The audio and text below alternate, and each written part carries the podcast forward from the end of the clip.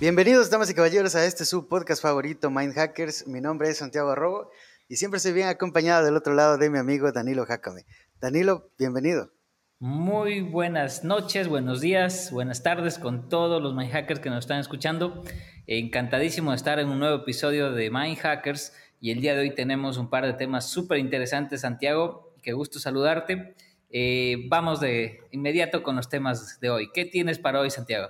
Bueno, primero nada, cuéntame, ¿cómo estuvo tu semana? ¿Qué hiciste de, productivo? Todo un mind hacker, eh, seguro eh, con agenda apretada. ¿Qué hubo de buenas?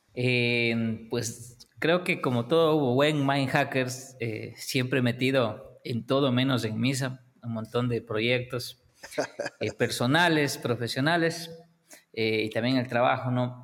pues apretada la semana. Aparte, eh, siempre en fines de mes, eh, usualmente es mucho mayor las obligaciones del trabajo per se.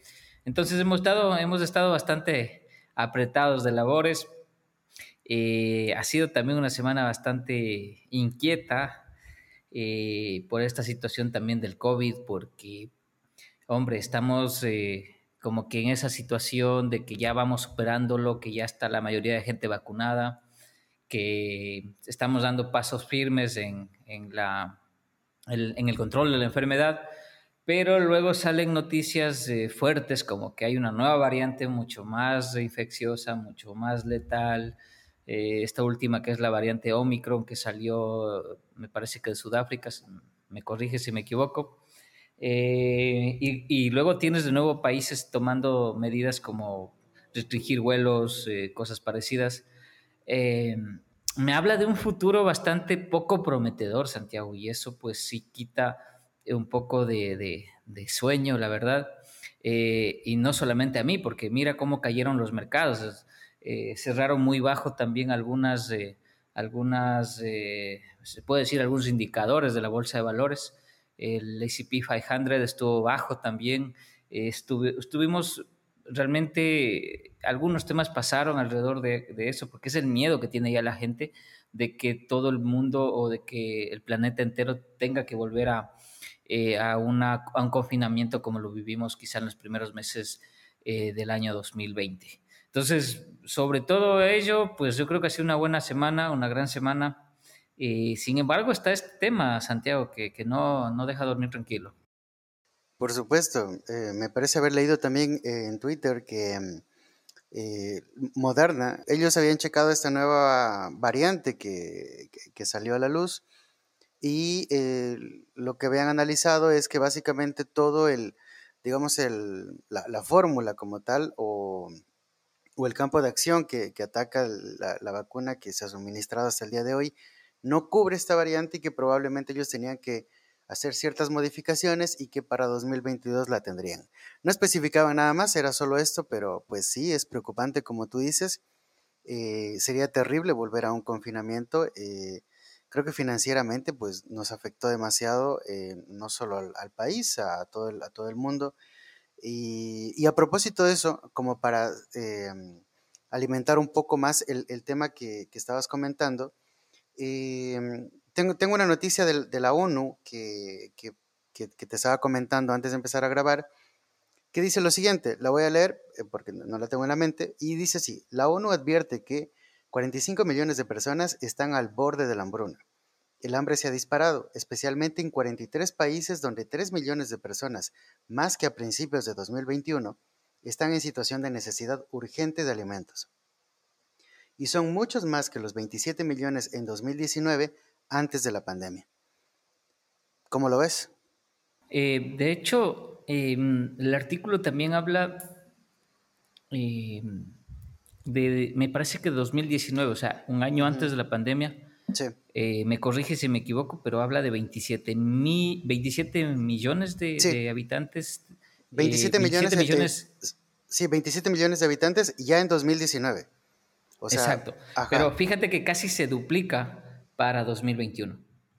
E, en menos de un año, un año y picos, ¿no? Es, es bastante, es bastante, eh, o sea, obviamente esos son los rezagos de la, de la crisis sanitaria que vivimos el confinamiento que vivimos, la baja productividad que se dio después de, durante y pues también eh, el tema de cómo los gobiernos tuvieron una recesión eh, de dejar de producir completamente en la mayoría de los países. Eh, es un tema bastante preocupante porque estamos hablando de que se duplica de 2019 a 2021 el número de, de personas que están en hambruna. Y quizá para muchos de nuestros oyentes, de nuestra audiencia, resulte muy lejano esa probabilidad eh, también sonaba muy lejano la probabilidad de que llegara el coronavirus a, Latinoamérica y llegó. Eh, lo que quiero decir es que eh, no estamos tan lejos de que eso pueda ser un tema mundial. el tema de la, de la producción de, principalmente de granos, de, no sé, de, alrededor de, la comida como tal, ha bajado bastante la producción, pero aún así eh, está retomando ritmo, pero lo que pasa es que el desabastecimiento que ya llegó a darse, porque aparte no sé si escucharon, pero hubo eh, en China hubo una crisis de contenedores.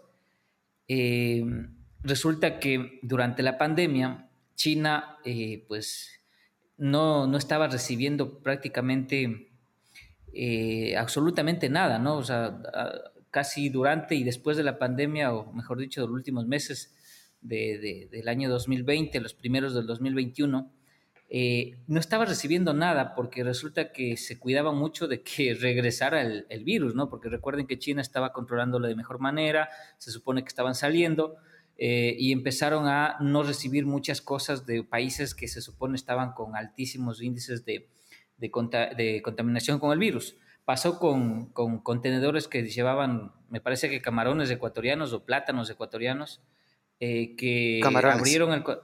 ¿Perdón? Eran camarones. Ya, perfecto. Llegó el contenedor ecuatoriano. Dijeron, ¿saben qué? Hay muchísima concentración aquí de, de, de, como es del virus.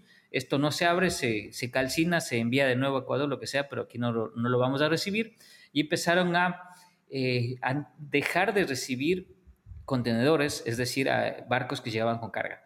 Entonces, ¿qué sucede? Que cuando empieza a retomar un poco eh, el camino adecuado o el ritmo, las exportaciones e importaciones en el mundo, el comercio internacional, China eh, quería mandar cosas, pero no tenía los contenedores que debieron haber estado ahí si el comercio hubiera sido dinámico, ¿no?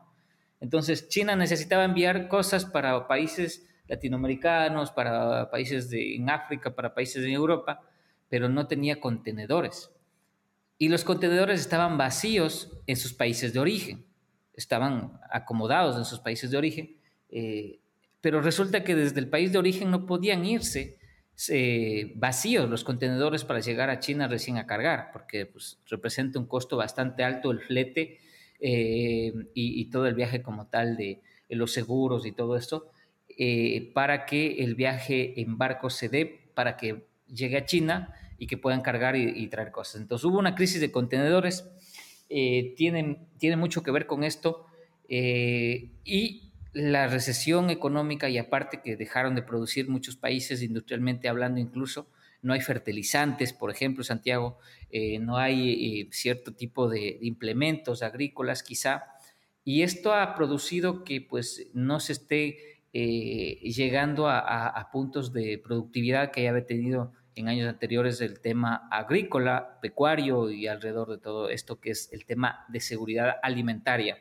Ahora bien, la ONU es muy clara en precisar que casi 43 mil millones de personas, 43 millones de personas están eh, en hambruna y esto pues trae a colación el hecho de que cómo podemos mejorar eh, este tipo de temas. Y hablando de esto, Santiago, eh, justamente hace un par de, meses salió también noticias respecto a que el magnate de la tecnología, que es Bill Gates, eh, quien está detrás de, todo lo que es Microsoft, eh, y el sistema operativo, Windows y todo esto, era uno de los mayores terratenientes de Estados Unidos. Hablaba de que tiene 100.000 hectáreas compradas alrededor de todo Estados Unidos y que esto lo convertía y no estoy seguro del dato, pero esto lo convertía como en el terrateniente que tenía el, eh, una, una, una gran parte de, cómo es de, terrenos agrícolas del mundo, Santiago. Porque al menos en Estados Unidos, pues una tercera parte eh, le pertenece a Bill Gates. Obviamente no lo compra él, no es que llega a la tierra y dice, ¿saben qué? Necesito comprar esta tierra, ¿cuánto, cuánto es, no? Sino que eh, son fondos de inversión que responden a, dinero que él maneja, inversionistas, que han regresado a ver a, toda, a todos los terrenos productivos o granjas agrícolas productivas en Estados Unidos y han empezado a comprar estratégicamente, sobre todo lugares que tengan eh, reservas de agua pura para poder, eh, pues nada, regar los campos, ¿no? A esto se suma también el hecho de que el mismo, en el mismo sentido, el magnate también de Amazon, Jeff Bezos, también está comprando muchísimas tierras en Estados Unidos también. Y también tenemos a Warren Buffett, uno de los mayores inversores y, uno de los más brillantes de la, de la actualidad, eh, comprando tierras. Obviamente, mayoritariamente en Estados Unidos y tierras agrícolas, ¿no? Estoy hablando de tierras agrícolas con eh, potencial para producir eh, todo el tema agrícola. Y pues nada, Warren Buffett además eh, contraintuitivamente durante la pandemia, cuando las empresas tecnológicas, toda la tecnología estaba subiendo de valor, estaba cotizando con altos históricos en la bolsa de valores, todo lo que es Apple, Tesla, Facebook, Zoom, qué sé yo. Warren Buffett, uno de los, como decía, uno de los más, más brillantes inversionistas, sacó su dinero de muchas empresas tecnológicas como Apple inclusive, y puso su dinero, estas inversiones, en empresas hidrocarburíferas y de temas alrededor de la producción agrícola y tierras como tal. Entonces, regresas a ver estos millonarios y, pues nada, no, no está mal como, como ser humano em, empezar a pensar en quizá en teorías de conspiración, ¿no? Más allá de las teorías de conspiración, Santiago, yo creo que tiene mucho que ver con el tema de la seguridad, seguridad alimentaria, lo que estamos viendo, la ONU lo acaba de, ratificar, y quien empieza a producir mejor sus tierras y pueda producir alimentos, pues va a ser eh, quien tenga el poder económico en el futuro. Y esto nos trae muchísimos temas alrededor, Santiago. Sí, desde luego. Eh, bueno, Forbes Colombia lo publicó hace unos meses atrás eh, fue en un foro de Reddit donde eh, le, preguntaron a Bill Gates y sí, él, respondió lo siguiente, que textualmente dice, mi grupo de inversión eligió hacer esto. No está conectado con el clima, destacó Gates en su intervención. Lo cual, no lo sé, Rick, parece falso. como, como en, la, en la serie de History Channel, ¿no? Eh, el precio de la historia se llamaba la, la serie. Eh, no lo sé, Rick, parece falso. ¿Y por qué parece falso? Porque eh, este caballero, sin ánimos de decir que sea un profeta y que esté en la capacidad de, al estilo Nostradamus, decir lo que va a pasar, años anteriores a la pandemia, desde 2015, 16, ya le estaba hablando muy fuerte de que iba a haber una catástrofe mundial a causa del de un virus. Resulta que utiliza en su TED Talk, donde habla respecto a este tema, utiliza una foto de un coronavirus con todas las particularidades de la que conocemos ahora, ¿no es cierto? Entonces habla de, que el, un virus que va a tener potencial para, pues nada, parar, parar al mundo, está a punto de llegar. Todo el mundo lo escuchaba como algo novedoso, pero no como algo que sintieran que va a pasar en algún momento, ¿no? Eh, resulta que cinco o seis años después llega a pasar esto de la, pandemia en 2020 eh, y nada, pues no es que sea Nostradamus, lo que pasa es que al ser un tipo tan eh, enrolado, ser un tipo que maneja muchos millones, que tiene mucha gente trabajando para él, científicos trabajando para él, es una persona que está muy bien informada y pues también se ante, o sea, tiene datos para establecer quizá posibles eh, alternativas de, futuro, ¿no es cierto? Entonces, pues yo creo que más allá de que, de que sea un Nostradamus, como digo, eh, es una persona bastante, bastante como movida, que tiene muchísima, muchísimos datos, muchísima información.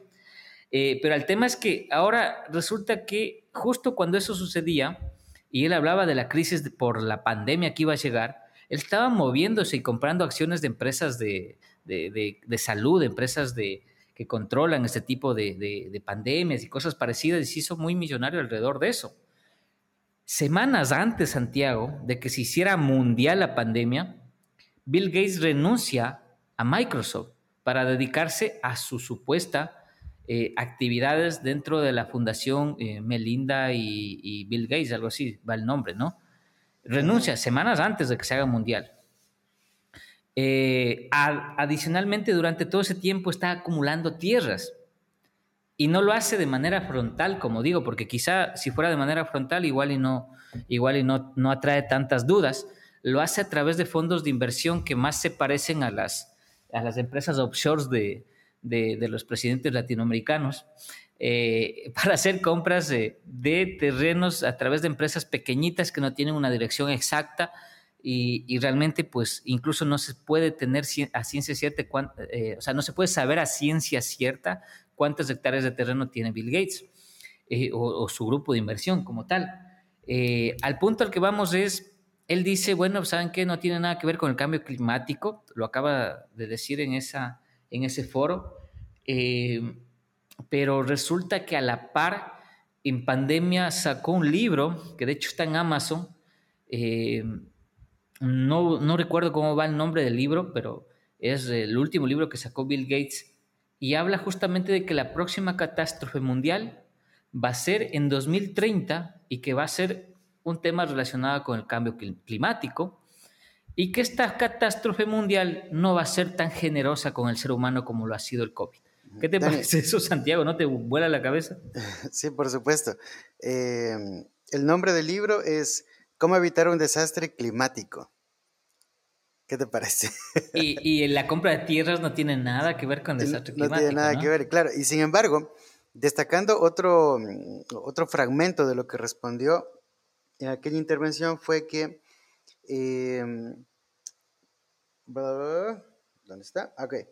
Eh, él respondió que la ciencia de semillas y el desarrollo de biocombustibles son los principales impulsores de esas adquisiciones. Ahora, si nos ponemos el sombrerito de aluminio, como dijimos hace un rato, eh, y pensamos un poquito más allá, vimos que millonarios como eh, está, está el buen Jeff, está, eh, está Elon Musk, están Richard Branson, están todos como en, una, en su propia carrera espacial. ¿Viste la película Marte?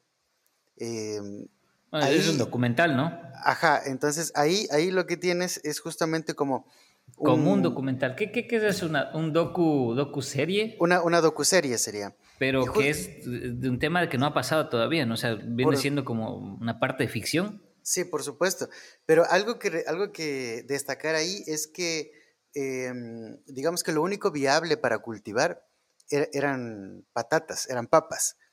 Entonces tenían como un reservorio en Latinoamérica, si no recuerdo mal, donde tenían muchas variantes de, estas y se las llevan y las empiezan a cultivar allá. Entonces, como decía, si nos ponemos el sombrerito de aluminio, algo tendrá que ver.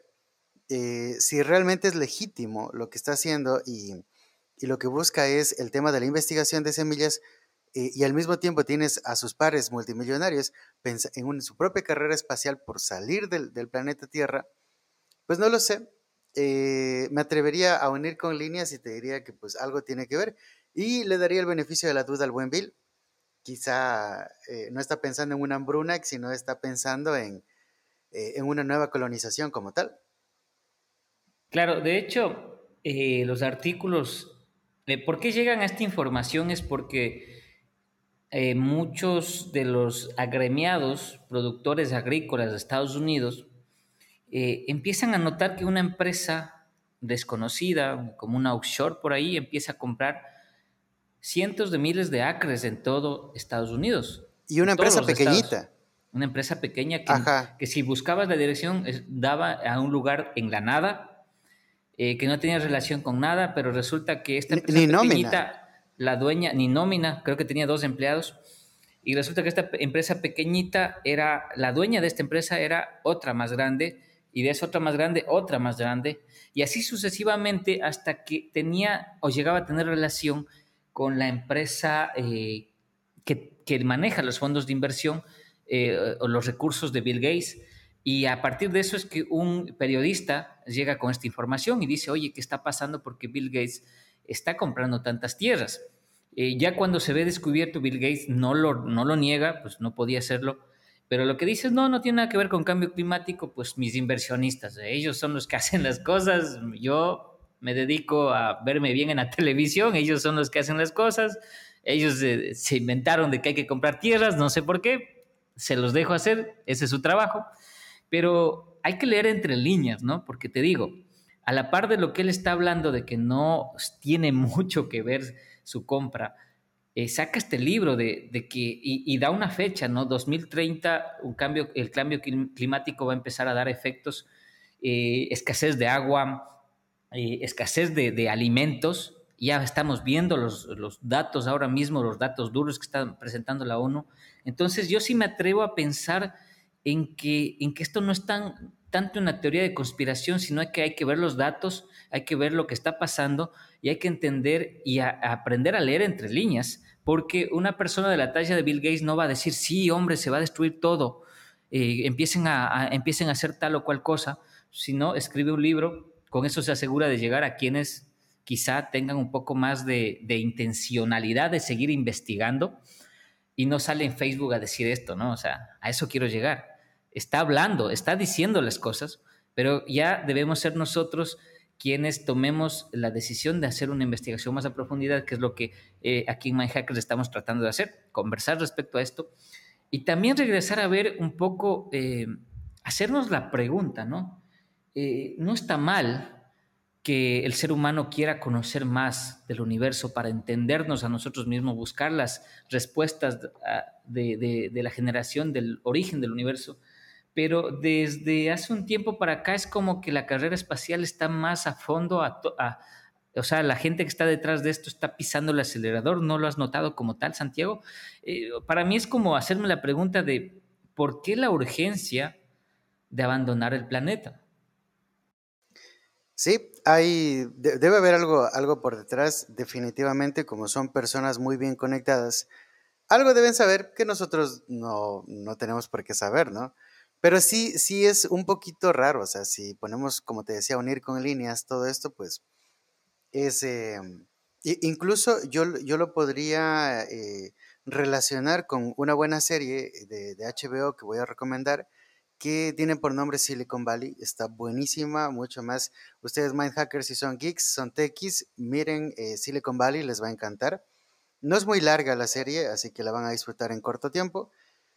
Pero em, básicamente es, una, es, una, serie de tipo tecnológica en el cual hay un personaje, un inversor de nombre Peter Gregory, que es, em, e, es un inversor eh, multimillonario y en una de las temporadas, no recuerdo cuál, creo que es la, en la segunda, él eh, quiere empezar a pivotar, quiere dejar de invertir en tecnología y quiere empezar a invertir justamente en semillas.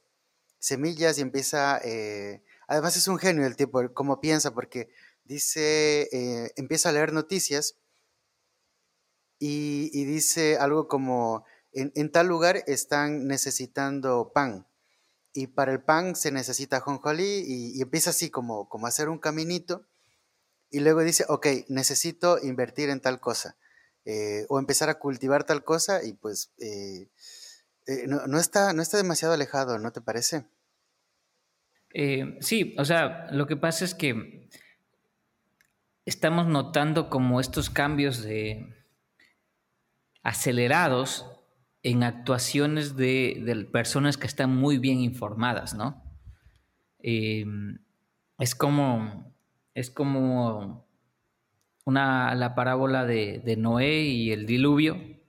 Noé era una persona muy bien informada, ¿no? Eh, se le atribuye a Dios haberlo, haberlo puesto en, alerta, pero era una persona informada. Y todo el mundo decía, bueno, qué loco que el tipo está haciendo tal cosa, ¿no? En la, es una historia bíblica que la, topo ahora porque eh, quizá hay que regresar a ver con, iguales ojos a la situación que está pasando ahora. Y el hecho de convertirnos, porque algo de lo que más me emociona justamente de, de la, de la forma de hablar de, de, Elon Musk, el que está detrás de, de SpaceX, respecto a, al objetivo de vida, es como si a ti te preguntan cuál es tu objetivo de vida, pues quizá dirás ser feliz, tener una familia eh, con la cual me sienta a gusto, tener eh, bienes materiales y morir lo más tranquilo posible, ¿no? Quizá busques algo más eh, profesionalmente, pero si a ti te lo preguntan, hasta ahí llegas. Pero yo escuchaba al buen Elon decir que su objetivo de vida era convertir a la humanidad en una serie, una, en una especie interplanetaria. Entonces, si si bien eso a, tu objetivo de vida, bueno, para mí es algo increíble escucharlo, es algo sacado de, una serie de ciencia ficción, pero entender que está haciendo esto por algo, que está motivado por algo, eh, es lo que nosotros debemos empezar a, buscar y a rebuscar. Eh, y, esto, y esto tiene mucho que ver con, gente que, que realmente eh, tiene, detrás de lo que habla, pues, eh, ciencia, ¿no? Y, te hablo también de, Stephen Hawking, pues uno de los mayores genios de este siglo, se puede decir, que falleció hace un par de años. Él decía que efectivamente nuestra casa, que es la Tierra, iba a dejar de ser habitable en los próximos 600 años. Esto, este dato es bastante perturbador porque resulta que él habla de que efectivamente las estrellas, al igual que nuestro Sol, eh, resulta que se van, se van consumiendo. Se van consumiendo y van perdiendo eh, cualidades o, explotan en, supernovas y cosas parecidas. Entonces son bastante peligrosas. Nosotros estamos bastante cerca de nuestra estrella que es el Sol. Eh, al fin del día él decía que o es eso o es el hecho de que nosotros mismos con las bombas atómicas, las pandemias, la hambruna, eh, el cambio climático y algunos otros temas más, vamos a convertir a este planeta que es nuestra casa ahora por, eh, por hoy en un lugar quizá inhabitable en menos de 600 años. Este, este dato es bastante perturbador, lo, dijo Steve Stephen Hawking eh, de hecho, lo ratifica en una de sus obras que, publicó creo que dos semanas antes de fallecer. Eh, pero son datos perturbadores que eh, de una u otra manera pues ponen a, dudar respecto a, la, al, ser humano como tal, como especie en este, en este planeta y tratando de sobresalir y, corregir sus inconvenientes, sus problemas, sus guerras, para seguir siendo la especie dominante. Entonces, eh, al fin del día, respecto a este tema de las semillas como tal, también hay un Banco Mundial eh, de Semillas que tiene casi, y, me imagino que debe tener todas las semillas del mundo, Santiago. Eh, es un dato bastante interesante que justamente está planeado. ¿Para qué? Para, en el caso de un invierno nuclear, en el caso de una destrucción masiva, en el caso de bombas atómicas, eh, este, este Banco Mundial de Semillas está en una eh, ubicación estratégica, me parece que en, subterráneo, y, pues está preparado para ataques atómicos. O sea, están, son varias, varias acciones que denotan un miedo a, la perpetuidad de la raza humana, Santiago. Desde luego, a tal punto que me he puesto a pensar, eh, y te lo decía esta semana, que, no sé, eh, en un episodio anterior hablaba yo con mucha emoción de cómo veía los metaversos, eh, hablaba también con otras personas sobre lo interesante que se ponía como plataforma digital, pero no sé, no sé si al mismo tiempo, con todo lo que estamos conversando el día de hoy, eh, esto podría ser como una, primero una debacle para la humanidad y segundo como una gran cortina en la cual vamos a estar eh, con un sesgo de, todo lo, de todo lo que está pasando y que gente con mejor informada o con una visión y recursos muy superiores, pues están ya apuntándole a una, a, una perspectiva diferente para la, para la humanidad. Eh, y pues mm, no, no, lo sé, creo que más allá de eso, em, e, es, complicado y es muy importante. Pero, pero Santi, eh, eh, yo te decía esto, igual en otra audiencia, que hagamos este símil, ¿no? De, del arca de Noé. ¿Por qué el arca de Noé eh, fue en su momento, o no sé si sea un hecho histórico o no, pero al menos es un dato bíblico, eh, hablaba de un fin del mundo.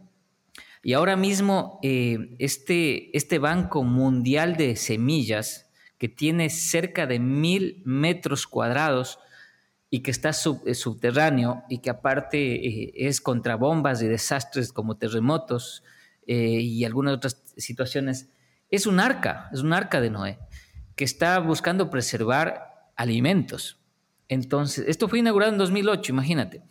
Eh, algo saben que el resto de la humanidad no, pues es la, es la consulta que hay que hacerlo y que hay que hacerlo de manera profesional, eh, hay que hacerlo de manera eh, seria, porque tampoco estamos queriendo elucubrar en, en teorías de conspiración, pero sí es un dato bastante perturbador. Y ahí te va otro dato perturbador. Santiago, dicen que la, la, NASA, antes de ser la NASA como la conocemos hoy, eh, que es una, la empresa espacial, eh, empresa pública quizá espacial estadounidense. de administración espacial. De administración espacial. Antes de ser lo que es ahora y dedicarse a lo que se dedica ahora, se dedicaba a estudiar los océanos.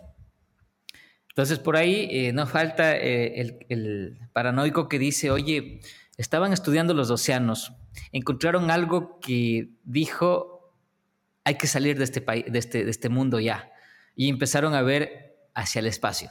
Entonces, es un dato, es un dato bastante interesante que, que de nuevo lleva a, tomar, a tomar muy en serio este tema, pero justamente la NASA está muy interesada en que lograr el objetivo de, Elon Musk eh, y que es una empresa privada. Entonces, es como la NASA eh, enviando fondos públicos y poniendo gente a trabajar con una empresa privada que tiene la capacidad de llevar eh, cohetes a la Luna, que tiene la capacidad de llevar cohetes a la Estación Espacial Internacional y que tiene la capacidad de llevar personas a Marte.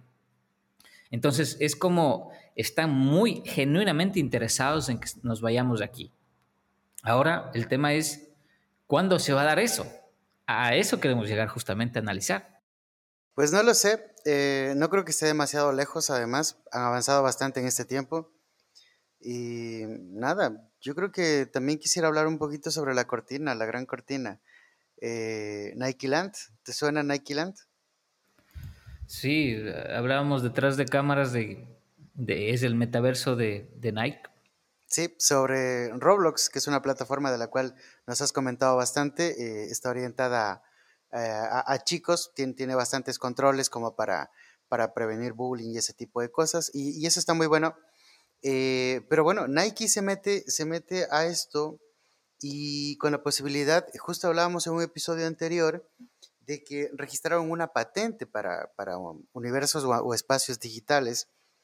Y pues e, esto abre, esto abre la puerta justamente a ese objetivo, porque ahora tú puedes personalizar tu avatar con una gorra de Nike, con una mochila, entonces, eh, pues, eh, nos va a tener bastante entretenidos mientras los multimillonarios eh, están preparando todo para lo que podría ser, y esperemos no sea, una catástrofe. claro, es súper, súper importante lo que mencionas porque Facebook habla del metaverso, salen películas hablando de metaversos, empieza a darse un movimiento a través de alrededor, mejor dicho, de todo el tema cripto. Eh, y eso para quienes están en capacidad económica de, ponerse a, hablar de aquello, porque de ahí los otros países están hablando de problemas de hambruna, ¿no? En otros países como nuestros latinoamericanos estamos peleándonos políticamente, estamos dedicados más al tema de cuidarnos de la delincuencia, quizá, eh, de cuidarnos de, de, seguir trabajando para poder seguir alimentándonos, de pagar las cuentas, de entonces, eh, como que pues la humanidad está muy ocupada en, sobrevivir como tal, ¿no? Eh, pero mientras tanto están pasando cosas eh, alrededor de y, están tomando decisiones un, poco, un poco extrañas, por decirlo menos, que llaman mucho la atención. Y claro, este tema de, justamente la tecnología podría ser justo eso, lo que tú mencionas, una cortina de humo o, el entretelones en donde pues buscan que las personas pues estemos más ocupadas de aquello que de, de analizar qué es lo que está pasando en el mundo real, en este único metaverso que es el único verdadero que existe y en donde está pasando las cosas, Santiago. Mm, me asusta, ya lo he dicho antes, me asusta, pero al mismo tiempo... Tengo miedo. Tengo, miedo. Oye, y hablando a propósito de, del tema de hambre y de, multimillonarios... ¿Te vas a poner las meriendas o qué? sí, pues ahora, ahora hacemos el pedido. Pero checaste que el, el buen Elon Musk hace, un, hace poco, relativamente poco tiempo, tuvo, tuvo este pequeño roce con eh, un alto directivo o el director de, de, ONU, pero del, del, ala de alimentos, eh, porque claro, le tocaron el nombre, eh, estaba, bueno, no fue solo él, se habló, se habló de, del, de, Jeff Bezos, se habló de, Elon Musk, eh, de que hablaban que con 6 mil millones de dólares podrían erradicar, el, hambre eh, a nivel mundial. Y entonces él, él responde por Twitter, porque primero le dice, ¿por qué, ¿por qué me mencionas en esto? Y luego él dice, ok, necesitas 6 mil millones, no importa, yo vendo acciones de Tesla y te lo doy, pero quiero que transparentes la contabilidad y me muestres que realmente lo puedes hacer. Eh, nada, siempre el buen Elon dando de qué hablar. Y justo tiene que ver con lo que estábamos conversando, el tema de la hambruna. Eh, es un fenómeno. Elon Musk es un fenómeno en, redes. Twitter es un... Para, para, para este caballero, Twitter se, es realmente un brazo armado. O sea, el tipo hace y deshace con el mundo a través de Twitter. Oye, Dani, el, tipo sube, el tipo sube una, un, un, meme. El tipo sube un meme en, ¿cómo es? En, en Twitter eh, respecto a los bitcoins y suben o bajan eh, el valor de bitcoins. Eh, el tipo habla sobre una empresa y enseguida al otro día baja sus acciones. El tipo se pelea y le dice al, como tú comentas, al de la ONU, oye, si tú me indicas cómo vas a lograr que el hambre desaparezca con 6 mil millones de dólares, yo te los doy, pero dime cómo. Y luego toda la contabilidad va a ser pública para que no te lo comas. Entonces, aparte, aparte, aparte, mira, es un golpe de doble filo, porque no solamente le dice, va, aquí tienes el dinero, cabrón, yo lo tengo, sino que aparte le dice, oye, pero es que la gente no confía en ustedes porque son corruptos y ustedes no están haciendo nada. Entonces le da, le da una doble cachetada. Eh, creo que el tipo eh, al fin del día responde el Twitter. Si lo tienes por ahí, estaría súper bien. Creo que responde el, el de la ONU y le dice, ah, no, la verdad es que pues sí, 6 mil, mil millones de dólares no es suficiente, necesitaríamos de esto, esto, esto. Y es como que ya desvirtúa totalmente el mensaje inicial, ¿no? No sé si lo tienes por ahí, Santiago, pero eh, es de locos como eh, realmente eh, desbarata esta idea de, de, la gente que va en contra de, oye, ¿por qué están invirtiendo tanto en, no sé, en tecnología? ¿Por qué están invirtiendo tanto en temas del espacio, por qué no regresan a ver a, la hambruna en, la Tierra. Y, es, y es algo así como, bueno, hay, em, hay organizaciones, hay gobiernos responsables de este tema. ¿Por qué regresan a ver a, una persona, un empresario, que lo que está haciendo al fin del día es, eh, es trabajar y, pues ya que le ha ido muy bien en el, en el capitalismo como tal, eh, pues, ¿por qué tendría la responsabilidad? Eso es lo que ellos dicen, no es lo que, no es lo que yo, eh, no es por lo que yo respondo, ¿no? Pero dicen, o sea, ¿por qué me regresas a, a ver a mí? ¿Yo por qué tendría esa responsabilidad? Si hay gobiernos y hay organizaciones que deberían estar resolviéndolo, no yo. Entonces, pues tiene mucho, mucho sentido cuando, cuando ves esta, esta disputa como tal. No sé si lo encontraste, Santi. Sí, bueno, encontré realmente el tuit original, pero es, es un hilo largo porque David Beasley, que, es el, eh, esta persona de la ONU, pues al final, eh, como, como Elon desbarata su argumento, él tiene que empezar a, eh, empieza, a generar un hilo porque empieza como a, justificar. Y sí, parafraseando un poco es, lo que tú decías, Dani. O sea, le dijo, mira, con el tema de COVID y demás, o sea, nosotros tenemos que hacer investigación, tenemos que hacer esto. O sea, los 6.000 nos ayudan, pero tampoco es que resuelvan todo. Y bueno, pues ahí, entonces, ¿por qué lo dices? Porque, porque, lo dices, o sea, porque, hazte responsable de lo que dices, ¿no? Porque si no llega un tipo como Elon Musk y te da una cachetada y te regresa otra cachetada y dice, deja de hablar pendejadas. Porque, aparte no eres además te dice, lo tengo, o sea, lo necesitas, lo tengo, pero demuéstrame que lo puedes hacer. No, y, es que aparte le dice, a ver, a ver, cabrón, no eres cualquier persona. O sea, si es Pepito que está leyendo Facebook y hablando cualquier cosa, pues igual y no sabe lo que dice. Pero tú no, cabrón. Entonces, ¿sabes qué? Toma, toma la, plata, yo la tengo y resuelve el problema. Y, y, hubiera estado genial. Hubiera estado genial que alguien con con más huevos, digo yo, hubiera estado al frente de la ONU y le hubiera dicho, a ver, cabrón, préstamelos, pero ¿sabes qué? A tu pana Bill también le vamos a sacar 6 mil, a tu pana tal le vamos a sacar otros 6 mil y vamos a pedirle a Warren Buffett otros 6 mil y ahí sí hacemos algo. A ver, cabrones, ¿quién se la cae? Imagina, Imagínate eso, una vaca, una vaca en Twitter por cada, eh, nada, no de, un dólar ni de dos dólares, sino de 6 mil millones de dólares cada a uno. cada uno, sí, por Yo creo que hubiéramos hecho hecho algo realmente. Sí, haría una diferencia totalmente. Eh, imagina, yo solo te quiero poner esto en, contexto, Santiago. ¿Qué pasa si a ti te responde un mensaje Elon Musk? ¿Estás de acuerdo que tratarías de sacar el mayor jugo posible a esa interacción que tienes con él? Este tipo, este tipo tiene, eh, este tipo de la, ONU, digo yo, tiene, tiene y consiguió la atención y consiguió ya 6 mil millones de dólares que tranquilamente hubiera conseguido más, pero no lo está haciendo. Sí, pero mira, al mismo tiempo eh, logra llamar la atención de, todo, de todo este grupo de billonarios, porque claro, si, ya te metes, eh, Elon es full mediático, y, lo más chistoso, tú dijiste hace rato el dato perturbador, él mismo tuiteó eh, en, en días anteriores otro dato perturbador, él decía, el 50% de mis tweets los publico desde el trono, desde mi trono, o sea, está hablando desde el baño. El baño. Ajá. Eh, entonces, pues...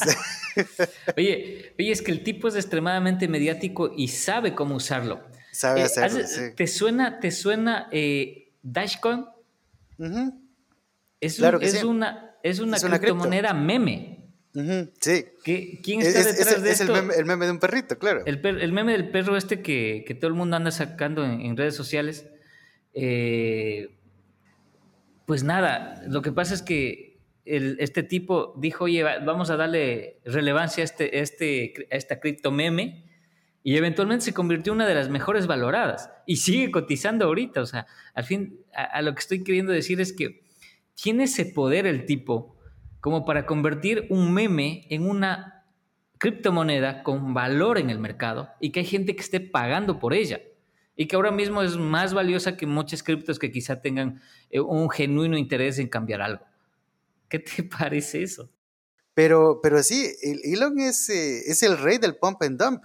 Por ejemplo, Dogecoin, como tú dices, pues él genera un pump tremendo, pero también lo hace con, eh, su propia compañía. Por ejemplo, tú, tú, mismo nos decías en episodios anteriores que e, e, esto, esto suena un poquito a televisión, ¿no? En episodios anteriores. Eh, en episodios anteriores tú nos decías... De la eh, Rosa de Guadalupe. De la Rosa de Guadalupe. Tú nos decías justamente que, claro, el, el despunte que tiene, que, llega a tener Bitcoin, eh, ¿fue en este año o en el año anterior? No recuerdo, creo que fue el año anterior. Cuando, cuando, alcanza su, su punto más alto. No, abril 2000, 2021. Abril 2021, 2021 llega a los 60 y 3.000, luego sí, creo que estuvo en 69.000. Sí, sí, en, ajá, entonces fue este año justamente. Y, fue porque, porque lo hizo a través de Twitter igual, ni siquiera necesita eh, ir, ir, a CNN es que compró mil millones, compró mil millones de dólares de bitcoins a través de Tesla. Exacto. Claro que luego ese sale, eh, dump, para abajo. Entonces, igual, igual y, hay acciones a veces que, que, fluctúan demasiado gracias a sus, a sus tweets, que ahora sabemos que el 50% de sus tweets salen desde el baño. Eh, Oye, y hay gente, hay gente eh, que toma esto ya como, un, como una religión, ¿no? Entonces empiezan a, estar todo el tiempo pendientes de qué es lo que va a decir Elon en, su, en su Twitter y, tratan de leer eh, entre líneas y, supuestamente eh, entender lo que realmente está queriendo decir en una frase y ya le tratan de sacar de contexto, no, aquí está hablando de que va a caer tal empresa y hay que vender esas, esas acciones y así. Entonces, el, el poder de las redes sociales es bastante ya lo hemos hablado en capítulos anteriores, pero justamente esto está sucediendo con, estas personas que son extremadamente mediáticas, extremadamente millonarias, que tienen la plata para hacer y deshacer realmente, y que en este caso, en el ejemplo con el que empezamos a hablar de Elon, eh, el caballero de las, de las Naciones Unidas pues no estuvo a la altura. No estuvo a la altura y fue atropellado por el Cybertruck que es, que es Elon Musk. Sí, eh, no lo supo aprovechar. debe, debió haber terminado extremadamente golpeado, debe estar aún recuperándose de ese golpe. Pero bueno, eh, esta, en un episodio anterior hablábamos de que hablamos de los NFTs, hablábamos de, brevemente de qué son los NFTs, de, esta iniciativa por Galápagos. Eh, hablábamos también de que sería bueno tener a, estos chicos para conversar con ellos y que nos cuenten un poco más. Eh, luego producción nos confirmará si podemos eh, dar un dato sobre eso. Pero quería pasar a comentarte que em, la Universidad Internacional del Ecuador, evidentemente esto no está patrocinado, pero es una noticia, eh, se convirtió en la primera universidad, e, esto me acabo de enterar, así que es un bombazo para nosotros dos al menos, me acabo de enterar, eh, es la primera universidad de Latinoamérica eh, que empieza a aceptar criptomonedas en sus procesos internos, como pagos de matrícula y donaciones. ¿Te das cuenta? ¿Te das cuenta lo que acabamos de soltar en este momento? Es tremendo. Y en días anteriores Em, eh, a través de, bueno, el, mentalizador de esta iniciativa es eh, Nicolás Fernández, que es el vicecanciller de la UID. Eh, abrieron la primera exposición de, arte digital. La primera galería. La primera galería de arte digital, y si mal no recuerdo, estaba evaluada en 160 millones de dólares. Arte digital que se podía pagar a través de NFTs. pero, perdón, que, se podía validar, validar a través de NFTs. Eh, que, los NFTs básicamente lo que hacen es hacerte dueño de algo, ¿no? O sea, te, valida como dueño. De algo digital. De, alto digital, de algo digital, correcto. Pero ahora me acabo, de leer esto eh, y, me vuela la cabeza, Dani. Es la primera universidad, primero e, es, era la primera exhibición de arte digital en la TAM. Ahora son la primera universidad que está aceptando criptos en sus procesos internos. Enhorabuena por ellos eh, y nada eh, justamente es probable que tengamos a Nicolás en un próximo episodio, ¿sí? El, vicecanciller de la UID para que nos lo cuente él mismo eh, y, poder entender un poco mejor de qué va esto. Eh, pues extendemos la, invitación públicamente también, como lo hemos hecho al interno, y pues nos encantaría conversar de este tema en My Hackers. y solo hay que, esperemos que en estos, en estos días hay que fijar fecha nada más, Santiago, y, y pues nada, darles, la, darles esta, esta, esta bomba a nuestros mind hackers para hablar un poco más al detalle de todo esto. Eh, ahora, todo el mundo está haciendo cosas alrededor de, eh, de, las criptos, de los metaversos, de, las, de, blockchain, todo el mundo está hablando de tecnología eh, y países como El Salvador ya se han vuelto pues tendencia también a nivel, a nivel mundial. Eh, creo que tú mismo me comentabas también que el nuevo alcalde de Nueva York estaba empezando a, también a transaccionar en criptos. Eh, sí, solo, solo, para precisar el dato, eh, bueno, Eric Adams es el, nuevo alcalde. Eh, lo que quería era que sus tres primeros pagos sean en criptos. Y con, la esperanza, ajá, su, sueldo, como tal. Ajá. Eso nada más. Su remuneración mensual por ser alcalde de Nueva York la quería recibir en criptos, imagínate. Y bueno, aparecen, van apareciendo otros países, eh, principalmente pequeños, porque son los que no le, no le temen a hacer coding age y a salir primeros en este tema.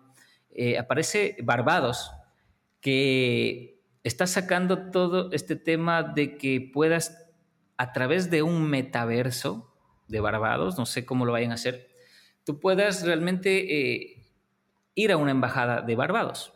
Entonces ya no necesitas ir a una embajada física y que aparte al ser un país pequeño no tiene embajadas en todos los países.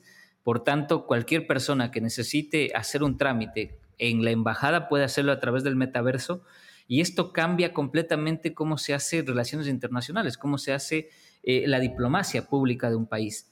Eh, que tú puedas, incluso eh, están generando una carrera de diplomacia pública, de diplomacia eh, cultural de, Barbados a través del metaverso. Entonces esto, como digo, cada vez son más los que se van uniendo a este, a esta, a este telón que hemos denominado el día de hoy al, telón de humo, pero que está interesante y que tampoco hay que dejarlo de, ver. No, mientras, para nada. Mientras Bill Gates está viendo cómo hacer más dinero a través de, la, de, de tierras productivas, pero lo que quiero dejar claro respecto a este tema es de que muchos están subiendo a la camioneta, hay mucho negocio alrededor de esto y que pues realmente si quieres eh, o estás en la capacidad eh, o, en, el interés, la actitud de, investigar un poco más, vas a encontrar muchísima información en Internet.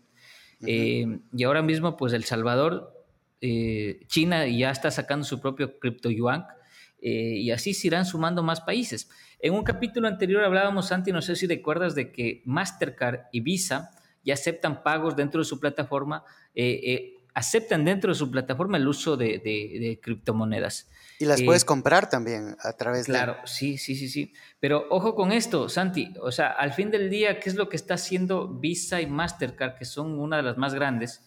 Está tratando de subirse a la ola eh, porque resulta que en el momento en que las, las criptodivisas sean totalmente utilizables, totalmente aceptadas, totalmente intercambiables por bienes y servicios, adivina quién va a dejar de tener trabajo es justamente los grandes medios de pago como Visa y Mastercard.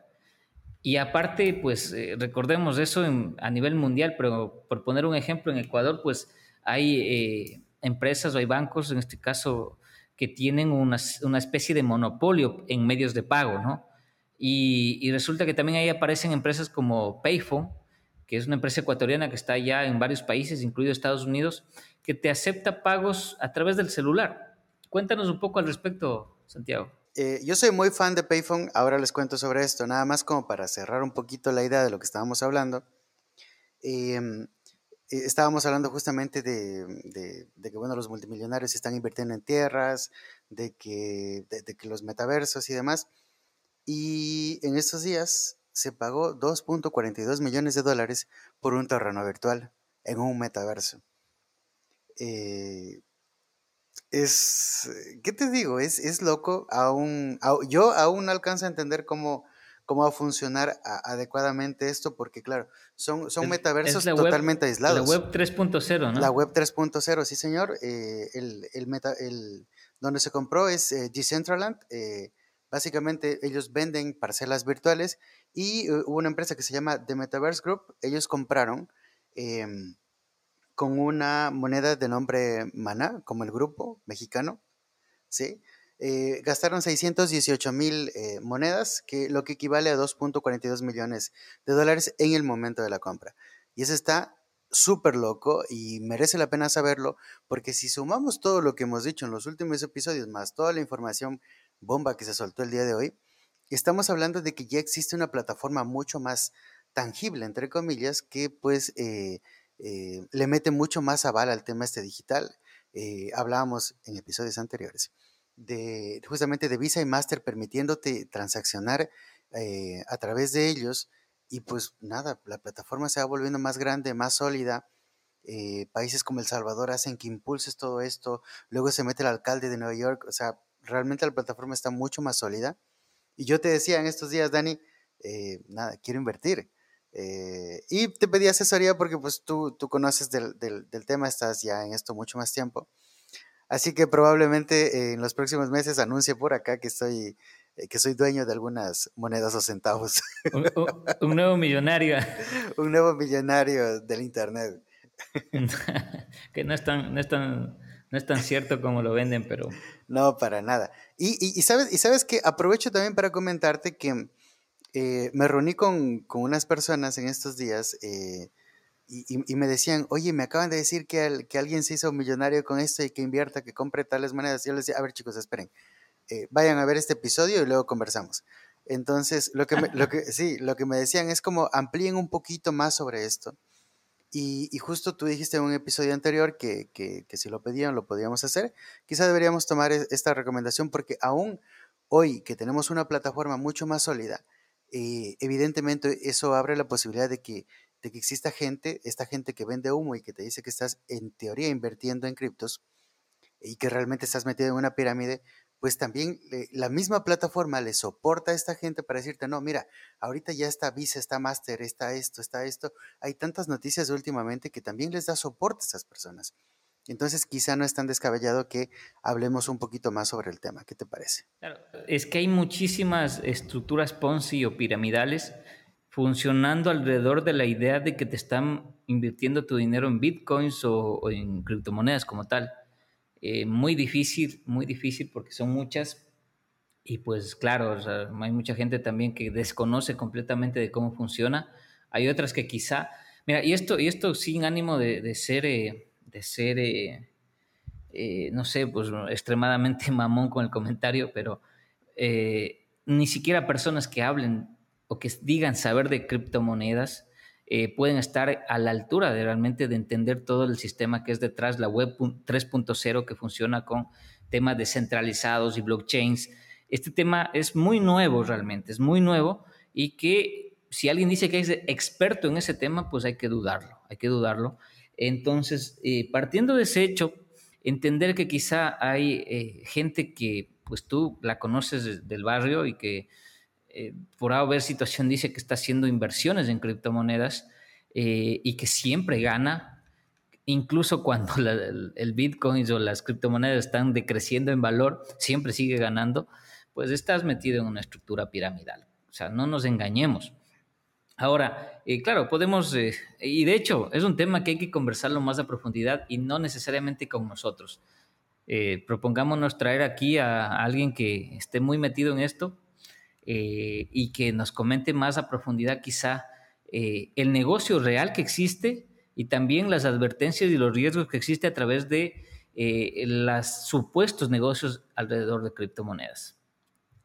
Y nada, Santiago, con eso creo que vamos terminando el episodio de hoy.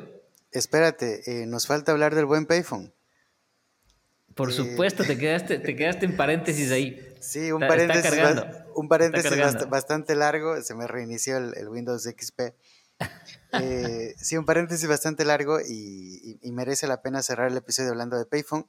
Em, a mí me gusta mucho Payphone porque em, para negocios, por ejemplo, para comercios, es muy fácil de implementar. te das de alta en la plataforma y en, en cinco minutos estás ya cobrando con tarjetas de crédito. No es necesario, tienen dos procesos. Tienen un proceso que es bancarizado, y un proceso no bancarizado. Básicamente lo voy a resumir muy rápido. El proceso bancarizado es a través de, eh, como, lo harías con cualquier, eh, con cualquier pasarela de pagos como, eh, o medio de pago como, como puede ser DataFast, Medianet, Payphone tiene su proceso bancarizado en el cual llenas, llenas todos los papeles, haces el proceso de enrolamiento y una vez que estás dentro, pues empiezas a, cobrar a través de ellos y eh, cambia un poco la dinámica de cómo funciona por detrás eh, el tema de cobros y comisiones, pero eso lo vamos a dejar para otro episodio. El, proceso no bancarizado es básicamente a través de la aplicación en el teléfono, te das de alta, estás de inmediato cobrando por tus productos o servicios sin necesidad de tener un, aparato adicional, lo haces a través de tu teléfono, la gente te paga, lo recibes y luego sacas el dinero en tu cuenta de banco local. Está buenísimo, es, importante hablar de, opciones también para comercios, lo podríamos hablar más adelante, ya que tenemos eh, en, la, en la cola unos invitados súper especiales que tienen una información muy importante para que los mind hackers eh, realmente lo disfruten y esas mentes empiecen a volar. Exacto, Santiago. Y Payphone a la, fecha está ya en varios países, eh, especialmente de Centroamérica, de Sudamérica y en Estados Unidos, y sumaba ya algo de 100 millones de, dólares en transacciones. Va, va, va que crece esta empresa ecuatoriana y hay que, hay que darle seguimiento. Eh, te cuento una anécdota. Personalmente yo, eh, bueno, de hecho, en, en una de las empresas en las que pues eh, soy socio mayoritario, resulta que eh, tuve que despedir, no despedir, sino que la gerente, que era mi esposa, renunció. Renunció eh, a la gerencia por temas de, poder hacer o terminar su, tesis de, posgrado y, hemos cambiado de gerente. Entonces tenemos a una nueva gerente, por cierto, saludos Andreita, si nos escuchas. Y te cuento esto ¿por qué? porque una de sus primeras decisiones justamente fue entregar el, POS o sea, el, el equipo de DataFast, decirles a DataFast muchísimas gracias por sus servicios, pero ya no queremos pagar sin tener transacciones, sin tener ingresos. Y, vamos a empezar a cobrar con Payphone. Y, yo estoy también muy, muy eh, atraído por esta idea porque, como tú lo comentas, es bastante, bastante interesante que se pueda trabajar incluso sin bancarizar y que si decides sacar el dinero de ahí en algún momento, eh, pues tiene una, comisión, claro está, pero eh, que pues mientras tanto puedes seguir pagando por transacciones y utilizando ese dinero según mejor lo convengas a través de la misma plataforma.